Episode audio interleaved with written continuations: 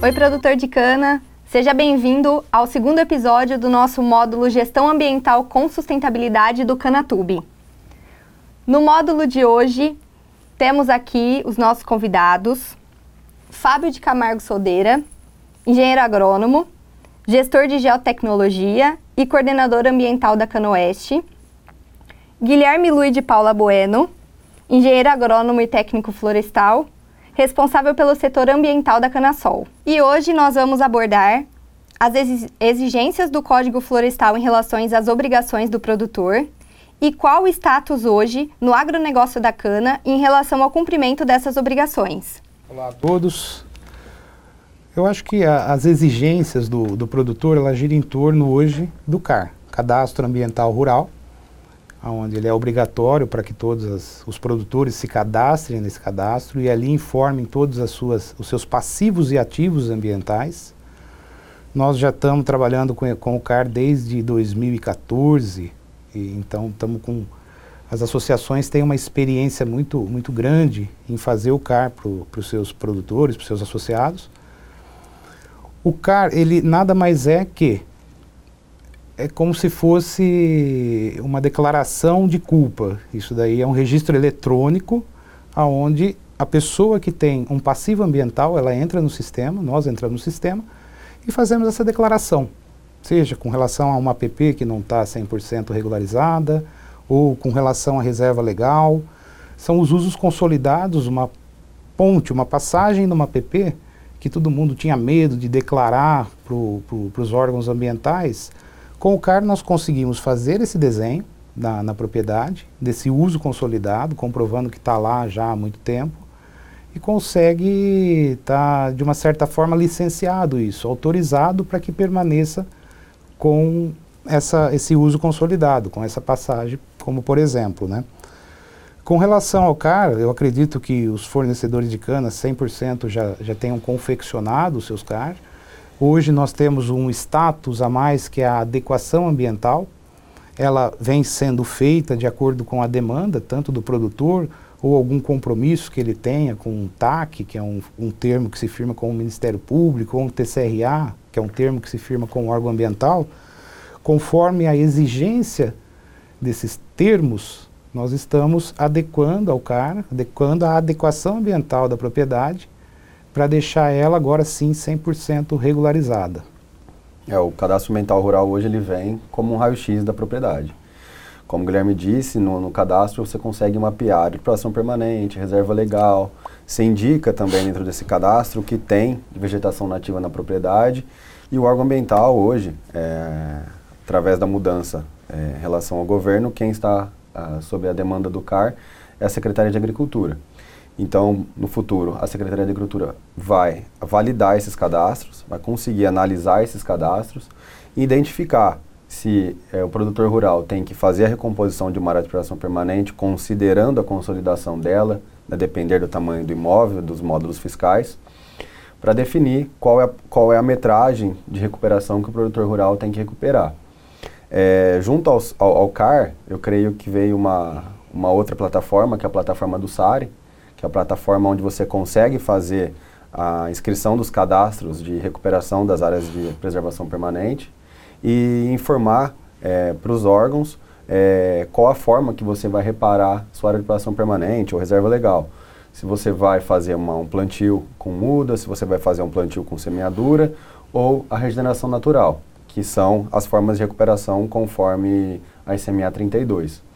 Então, esse sistema vem para agregar também e, e, sempre com base no cadastro ambiental rural. Como o Guilherme disse, o CAR foi o primeiro passo e a partir daí foram feitos vários braços dentro desse sistema onde é possível é, você elaborar é, projetos de, de, recuperação de vegetação, tem a aba adequação ambiental que o Guilherme bem colocou, é, como você vai adequar seu imóvel, depois o Guilherme pode puxar o gancho a questão também do artigo 67, o artigo 68 também. Isso, importante. Possibilidade. Exatamente, importante deixar claro que o pessoal é, é, é, tem o medo de todos os produtores a temida reserva legal.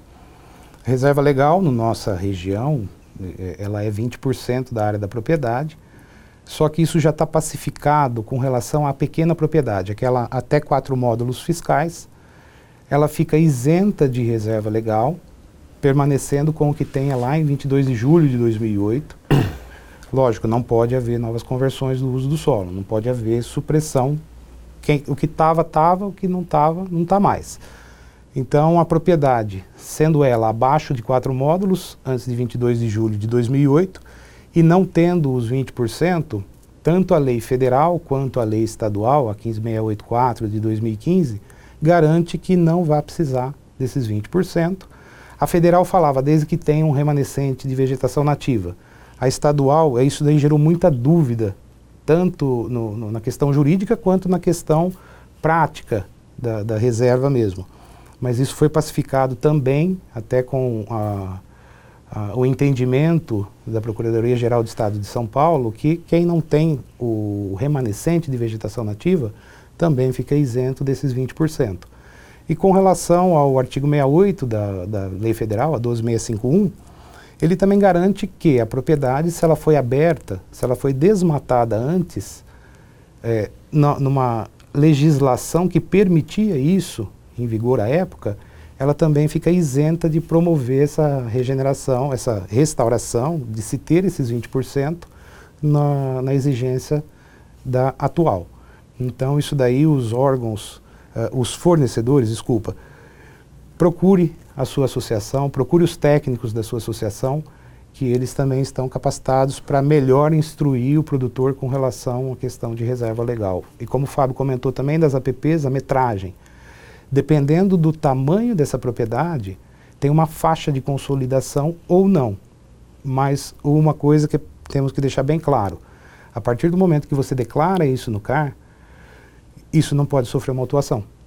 Você demonstrou onde você tem essa área de uso consolidado, enquanto não vier o PRA, que é o Programa de Regularização Ambiental, você vai ter um prazo para regenerar essa área, seja ela, como o Fábio colocou, regeneração natural, ou enriquecimento, ou plantio propriamente dito, essa área não pode sofrer autuação.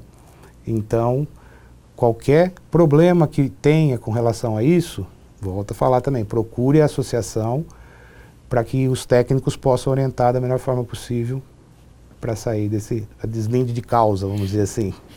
Os técnicos das associações estão capacitados para tanto aderir ao benefício do artigo 67, fazer a comprovação, acho que da consolidação da reserva legal, que é bem simples hoje a gente conseguir comprovar através de, de imagens aí a, a o estado da vegetação anterior a 2008, o estágio atual, então, eu acho que o produtor rural tem que procurar as associações, os técnicos das associações, para pegar essa orientação e saber como trabalhar.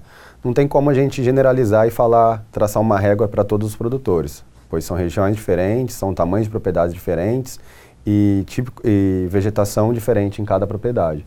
Então, é um, tem que ser analisado caso a caso, cada produtor tem que procurar a associação para ver qual é a melhor forma de fazer a consolidação dessas áreas, tanto procurando o benefício do artigo 67 como o benefício do artigo 68.